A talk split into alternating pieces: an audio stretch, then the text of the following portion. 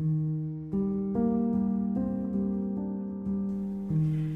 さんこんにちはつれママです。この番組ではちょっとアスペルガーでモラハラな夫との生活について実際に夫婦生活を送る上で私の感じる苦しさや葛藤をそのままお伝えするとともにその原因について考察しそれを将来につなげるためにどんなことを考えるかをお話ししていくポッドキャストです。同じようにパートナーとの共感不足に悩める方に少しでも共感していただけるようなポッドキャストを目指していきます。はい皆さんこんにちは。えっ、ー、と今日ですね、えー、まだちょっとね風から完全にえー、回復しなくて声がまたおかしいのと、まあ、いつも通りですね、えーと、喋る速度が遅いのでぜひですねここから1.2倍速から1.5倍速で、えー、お聞きいただけると,、えーと、ストレスなくお聞きいただけるかもしれません。ぜひお試しください。さて、えーと、本日のテーマなんですけれども、えーとですね、ちょっと前回ねあのちょっとネガティブなだいぶあの落ち込んだような発信をしてしまってたので、え今日はねちょっとポジティブな気持ちになれるような配信をしたいと思います。でテーマがですね家庭内モラハラは女性差別が原因であるということを知ることによって生まれ変わるというテーマでお話ししていきたいと思います。それではどうぞ。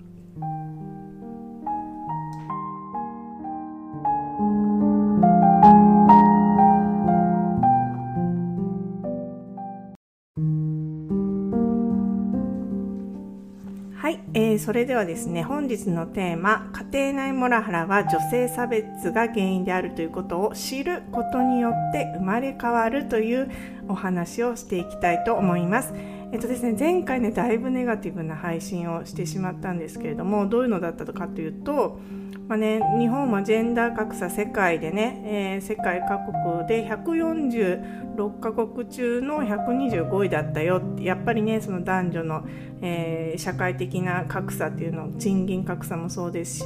経済参画あの政治家とかの、えー、官僚の数とかあとは管理職の数とか依然少ないよっていう話をしました。でもねなんかそういうのに頑張って取り組もうとしてる、えー、方たちっていうのはもうもうね今現在でかなり成功してる女性起業家ですとかあの素晴らしい女性たちが多いと。で一方でねなんか私は、まあ、今だねそのモラオの女性差別マインドに勝てなくて家から、まあでまあ、パートはやってますけれども家に片足もうずっと重しをつけられて家から出られない状態で。もうなんかそうやってもう頑張って経済参画して SDGs を唱ええー、ジェンダー格差をね、えー、縮めようとしている女性たちが本当キラキラ輝いて私はねそのなんかスタート地点にも立ってないんだよみたいなねあのネガティブなあ配信をしました。でねそうするとなんか SDGs を推進しようジェンダー格差をなくそうよ。私には女性として初めて、えー、何億のね、えー、企業にしたいと思ってます。そういうなんていうんですスタートアップを女性として初めて資産価値をいくらにしたいと思ってます。みたいなね女性たちを見てるとですねもうあまりにもねキラキラしすぎていやあなたたちはいいですよね。みたいなね。あなたたちはもうモラハラも受けてなくてあの家事育児にね、えー、協力的な旦那様をお持ちなんでしょうってあなたたちはいいですよね。私たちは無理なんですよ。もう頑張ってくださいね。みたいなね。謎のなんか変なスポットに私入っちゃったんですよね。なんかもう妬みっていうか。まあ完全になんか妬みの精神ですよね。それって。でもねまあそういうのって、まあ、今までもポッドキャストで言ってきたんですけれども、まあ、単なる女性同士の足の引っ張り合いになるわけじゃないですか。それで妬んでいっちゃうとね。でそれっても明らかに非生産的なことであってはいけないことだと思います。っていうのも、えー、キャリアの女性っていうのは本当にね私たちの立場を、えー、上げてもらうためにも応援しなきゃいけないんですよね。でというのもなんかもともと今までもお話ししてきましたけども資本主義っていうのはもう男性優位に、えー、作られた社会なわけです。でキャリア女性たちっていうのはそれをねもともと男性が中心に作られた資本主義社会女性はねもともとは排除されてたわけでそれは欧米もそうだしえー、全全世界的にね。そう男性が最初に作り上げた社会。それをまあその男性がもう100%椅子をぎあの占めていたところを、まあ、椅子取りゲームじゃないですけれども女性も半分ぐらい椅子を占めるようにしましょうよってそういうことそうすることによって女性の意思決定もえーと、いろんな、まあ、企業の意思決定とか、えーと、社会の動かすための意思決定に当然女性の意見も反映するべきだよっていう意味からはえーと、そういったキャリア情勢に頑張ってもらったですね。男性からね椅子をあの、まあ、いくつか取ってもらわないといけないっていうわけですよね。もうそれはですねめちゃくちゃ私も友達いますけれどもまあ、本当に優秀な美しい女性たちね強くて美しい女性たちいますけれどもその方々もやっぱりねあのもうえーと、生まれつきすごいもう素晴らしい旦那さんを持ってそのなんていうか世界社会に参画できてるんではなくて彼女たちのねすごくすごい努力がもう当然あるわけです。でその本当に汗水垂らして歯をくしばってね男性社会を中から変えていくっていう働きをされているわけですからそれはね本当に応援しなきゃいけない。でただじゃあ私たちは、えー、じゃあどうしましょうかあのもらうの。ためにねもう家から出ることできないしで精神的にちょっと追い詰められてますって。そういう時にですねまあえーとまあ、上からキャリア女性には変えていってもらいましょう。って SDGs どんどん推進していってもらいましょうっていう代わりに別の観点からやっぱ何か私たちにもできることないかなって考えることが大事かなとかって思います。まあ、こんなねあなたたちはいいですよねとか言って あの嫉妬してるんじゃなくていや何何かやれることあるだろうっていうことです。で、えー、と今回はですね、えー、それをお話しするにわたって、えー、当たってですね、えーと、本を読んだのでそれをちょっとあの読みながらですね、えー、感想をお伝えするとともにちょっと考えていきたいと思います。えー、今回読んだ書籍なんですけれども、えー、養老孟司先生の「ものがわかるということ」っていう本を読んでみました。これ YouTube でね私成田先生成田悠介さんでしたっけ？あのイェール大学のなんか天才の方ですよね。あの方が好きでで養老孟司先生と対談してるものがあってそれ見たらそのものがわかるということっていう本が出たよってことだったのでちょっと読んでみました。で物がこれねすごく読みやすい本なんですけれどもなんかうわーってあほんまやみたいな気づかんかったみたいなねことが結構書かれてたんで私養老孟先生の本、うん、恥ずかしながらこれが1冊目なんですけども読んだの。でも他のもね読んでみようかなとかって思いました。でこれをね、えーと、モラハラ視点で私、まあ、いつもねどんな本読むにも私モラハラ視点で読むんですよねモラハラ女性差別視点で読んででなんかこの本を読んでですね私ってモラハラを受けて実は良かったことがあるんじゃないかなっていうふうに思いました。最悪じゃないか。モラハラなんて人格を否定されてえー、なんかお前はなんて生きてる意味がないんだみたいな。俺のねあの周りの世話をすればいいいいだけの存在なんだって言われてね何が良かったのと思うかもしれないんですけれどもあのね実際にモラハラとかね女性差別を受けてあ良かったなって思うことがあるなって思えたんですねこの本読んで。でそれをね説明したいと思います。で、えっと、モラハラを受けて何があったかまあ良かったかどうかは別として何があったかってことをまず考えてみるとそれはですね自分が変わったことですね。あと日本の差別っていうのは、まあ、みんなね人種差別とかもないしその階級差別とかもないから平等に見えるけども実は日本社会のうちの家庭内に差別が存在する女性差別が存在するってことに気づいたこと。それであとはまあモラオがいるおかげですね、まあ、キャリアをねもう私は大変すぎて、えーと、諦めざるを得なかったこと、まあ、私も目指してました資本主義のね中心に私いけるんじゃないか。年収1000万円をねあの20代の時目指してました。でももうあの諦めざるを得なかったこと。しんどすぎてですね。やっぱり一人で頑張っても頑張っても及ば及ばないものがあるなっていうのを分かったそれですね。てあのってことがあったってことですね。でこの養老先生の本を読んでみたらあのこの本のタイトルがですね「ものがわかる」ということなんですけれども、えー、養老先生がね「ものがわかるってどういうことなんですか?」ってことを考える本なんですよね。ものがわかるっていうのはあいうえおを知らなかったけれどもあいうえおを学ぶことによってインプットされた頭の中にインプットされたっていうことなんでしょうか？っていうことじゃなくて実は養老先生曰く知るってことは自分が変わることだよって言ってたんですよね。そうであの例えばね養老先生があの、えー、おっしゃるのはあのえーと、がんをね告知されてたと自分ががんを告知されたと考えてみてくださいとあなたの余命は今日からあと半年ですよって言われたとするとその宣告をされた日からあの世界の見方って変わりますよね。なんかね物が分かるっていうのはそういうことだよってことを養老先生はおっしゃってました。そのがんを宣告されたことで世界がそれまでと違って見える。つまり自分が変わるっていうのはそれ以前の自分が部分的に死んで生まれ変わっていることだよって言います。でね私これモラハラを受けてあ自分の力が及ばないことがあるんだって。それは何でかって言ったらその旦那さんがですね女性差別のマインドを持ってるからだ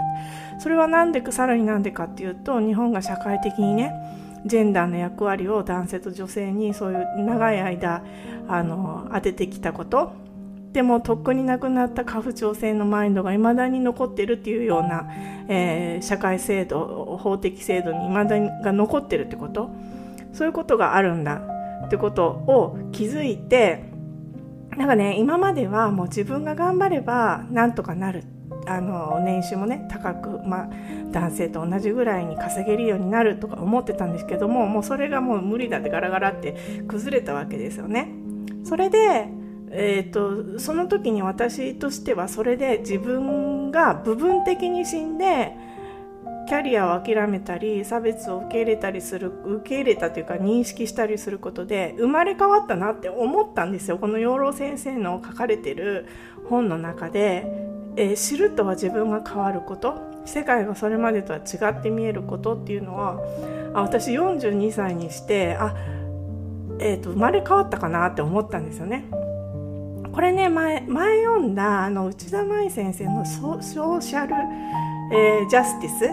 っていう本に書いてあったんですけどもあの差別とか例えば受けたとしてもそれを受容しましょうねっていう概念にも似てるなと思いました。受容っていうのは、えーと、復習すると、まあ、例えばあなたが差別を受けたとしてもそれを悪いとかあの悲しいとかねあの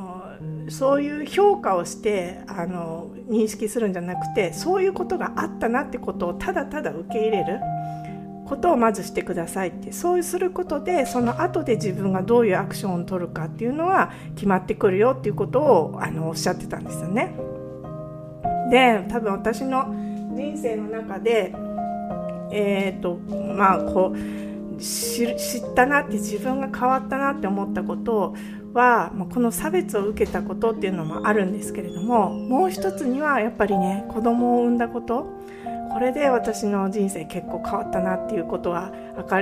ありましたね。世界がもうそれまでとは全く違って見える。でも子供っていうのは、まあ、面白いあの子供に関してねこの面白い記述がこの養老先生の本にもあったんですけれどもこれもね是非読んでいただきたいんですけどね。あの養老先生は子供っていうのは自然だよ自然と同じなんだよって自然っていうのは本当に空とか森とか川とかねそういう自然ですね。で自然っていうのはもう予測がつかないじゃないですか。いつ天変地異があるかわからない。地震が起こるかわからない。子供っていうのはそれと同じなんだよ。それにだからそれに対応するっていうのはあなたが今まであのやってきたような会社で頑張ったら給料が上がる。こうすればこうなるだろう、えーと、頑張れば報われるだろう。上司にこういうことを言えば褒められるだろうみたいな。こうすればこうなるみたいな。ことが全く通用しない世界なんだよ。っていうふうに整理をなさってました。いや本当そうだなと思って。子供っていうのは本当に予想がつかない。自然と同じことなんだ。で子供まあ育児書とかいっぱいありますけどもやっぱりねあの思い通りにならないことばっかりでしたね。私あの育児書って1冊だけ読んだんですけれどもあの何て言うんですかその年トレの本ですよね。あのあ ちょっと忘れて題名を忘れてしまったんですけどもあのなて言うんですか、まあ、赤ちゃんって生まれたら寝ないじゃないですか。あのずっと寝てると思ったけどやっぱり2時間寝て起きて 2, 2時間寝て起きてみたいな繰り返されるのでその寝るためのねスケジュールを、まあ、生まれたばっかりの赤ちゃんにすればすごくお母さんも楽になりますよっていうのをね読んだんですよ。もう生まれたばっかりでもすごく寝不足でもう危機迫る状態ですね。読んだけどなんかね私の息子できなかったんですよねそれ。でその本にはその私が見てきた赤ちゃんはもう9.5 5割方この方法が効きましたって書いてあるんですよ。なんかプロのナニーさんが書かれたみたいなんですけれども。でもねなんかうちの息子に聞かないなと思ってもうそこで早速あれ？なんか子供ってこうしたらああなるんやんっていうのがもう早速なんか通用しないなっていうのを悟ったんですよね。で養老先生はここで子供とは自然だよって。あなたはそのあなたの思い通りに農作物とかですねあと地震が来るタイミングとかを設定できるもんじゃないですよね。その養老先生は自然だっておっしゃるんですよね子供。いやまさに本当にそうだなって。こう育てたらこういうふうに将来なるっていうのは絶対にわからないことなんだよっていうふうに言ってました。だから子供を産んだこととあと差別を受けたことによってあこれは自分の力だけではまこうなればこうなるっていうようなそういうロジカルな思考が及ばないケースもあるんだなってことをすごく知ることができました。これはね、えっと、今まで割と、えー、思い通りにね生きられたあ人生とは違ったのででねちょっとこれって子供を産んであ全然思い通りにいかねえとかね差別を受けてあれなんでこんな辛い思いするんだろうって思ったことって一見ネガティブなことに思いますけれどもよくよく考えたらね私このことがなかったとして子供も産んでなくて差別も受けなかったとしたらもう自分が頑張れば全て世界は私の思い通りに動くっていうふうに生きてたと思うんですよね。なんかそれはそれで幸せな人生だったと思うんですよ。とてもねあの例えば自分をすごく綺麗にずっとしたりとか、まあ、本当に食べたいものをね食べてとかあの素敵な男性とねいつも一緒にいてとかね、えー、そういうのもできたと思うんです仕事もねもちろんできて社会的な地位も得られてみたいなそういう選択肢もあったかもしれないんですけれども。子供を産んでああれ全然うまくいかないこうなればああなるんじゃないのそうならないやんとかね。あとはこうやって差別を受けたこと。でなんかねこれまで思い通りにね生きてこられてる人にはないような思考の力とあとは強さと優しさそれを培えた得てるんじゃないかなって思ったんですよね。そう。そう思いませんか？やっぱり何でも自分の思い通りになるよって言ってる人に例えば私もモラハラを受けてなんかちょっと離婚したいけどなかなかできないんですよっていう相談をしたとしていやもう離婚したいならすればいいじゃんって。っていうかもう働きに出ればよくないってフルタイムで自分で経済力をつけてで離婚すりゃいいじゃんってそういう多分回答になりますよね。でもやっぱり私こういう立場にいたらあいやあのそれはあのロジック的にも正論なんだけれどもそうはいけないケースっていうのやっぱりいっぱいありますよね。やっぱツイッターでもねもう毎日のようにあの離婚したいけどできないよとかね言ってるあのぼやいてるツイートとかあってここまあ今日見たねツイートもそうでした。それは男の人のツイートでしたけれどもえっと、多分ね奥さんがちょっと精神障害があるような方なのかな。結構傍若無人な感じの奥さんでもう別れたいけど別れられないなみたいなね。子供のことが心配でみたいなね。ことをおっしゃるところ。でいろんなリップが飛んでるんですけれどもで子供のためを思って別れてくださいとかね。いろいろあるんですけどやっぱり当事者間でやっぱり心とえー、て言うんですかねその割り切りとかあと個別の事情とかあってなかなか別れられないよとかそういうケースもあると思うんですけれどもやっぱりそうやって自分の思い通りにもうならない全てがうまくいかないって思った時ってでじゃあなんでそういうことが起こってるんだろうってその人の場合はもしかしたらその奥様がね精神疾患を患ってるのかもしれないですよね。そういう時にはやっぱりその一緒に暮らす人っていうのはめちゃくちゃ大変なわけですよね。でそういうやっぱりその人に一緒に暮らす人に対する配慮が社会的に足りてないとかって。そういう問題がやっぱりあるかもしれないとかね。そういうふうに気づくことでやっぱりこうなんでこういうことになってるんだろうとかって思考の能力を磨いたりとかこう本を読んだりしたりとかですか。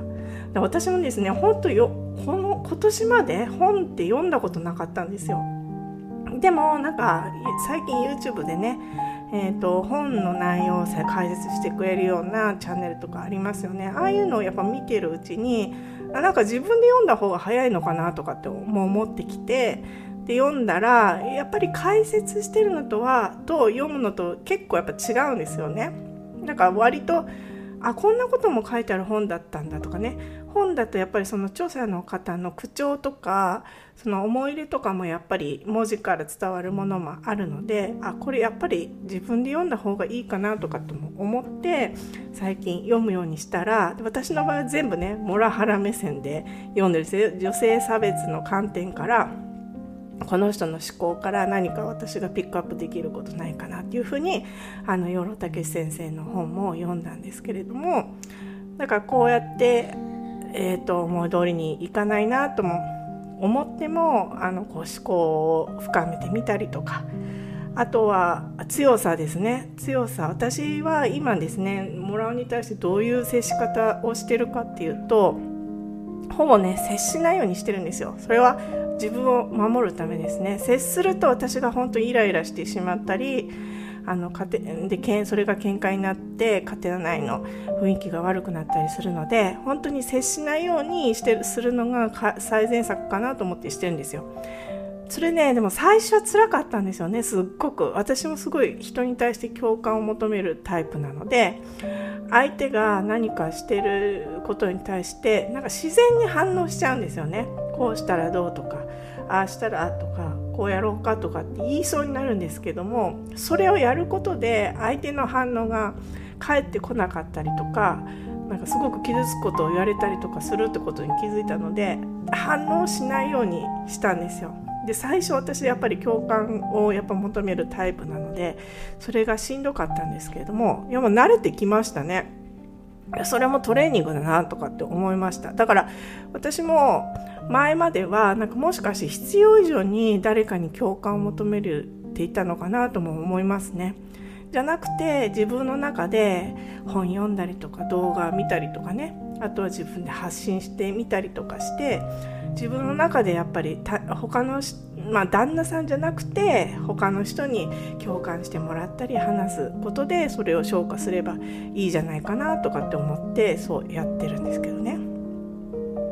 あとはやっぱり全て思い通りにやってきた人よりも、まあ、優しい気持ちでいろんな人に接することができるんじゃないかなっていうふうに、えー、とちょっとこの本を読んでね整理しました。でねちょっとこう聞くとモラハラとか女性差別受けてなんか良かった側面もあるんじゃないかなって思いませんかねやっぱりまあ何もなくえっ、ー、とまあ、もちろん資本主義社会でね生きていくことすごい大変ですので、まあ、そのマネジメント能力とか人を管理する能力とかっていうのを苦労しながら体得していくっていうのも大変な道ですけれども一方でこうやってね自分の思い通りにならなかったりとか子供を産んで自然を相手にしてそしてあのモラハラ女性差別を受けて辛い思いをしてそれと戦ってるっていうのは、まあ、同じことじゃないかなと私は思いますね。どっちもどっちの人も頑張ってる。キャリアもグミの人も頑張ってるし私たちもすごく頑張ってるしそして成長もしている。っていうふうに思いました。でねあと一方で養老先生はあの分かるっていうのはねこうやって本読んだりとかして私なんか分かったような感じで語ってますけれどもそれだけじゃないんだよ。やっぱり行動にを伴って自分の本当に腹落ちするように、えーと、理解していくってことが大事なんだよっていうふうにおっしゃってました。あの陽明学の、ね、言葉で知行合一っていう言葉あるらしいんですけれどもこれはつまりですね知ることと行うことは一つだっていう意味らしいんですよね。だからもう本であ分かったって思ってもそれを実践しないと全く意味がないよっていうことをおっしゃってるんだと思います。だからですね私もああれ？これあの本読んでモラハラって女性差別じゃんっていうのは分かっ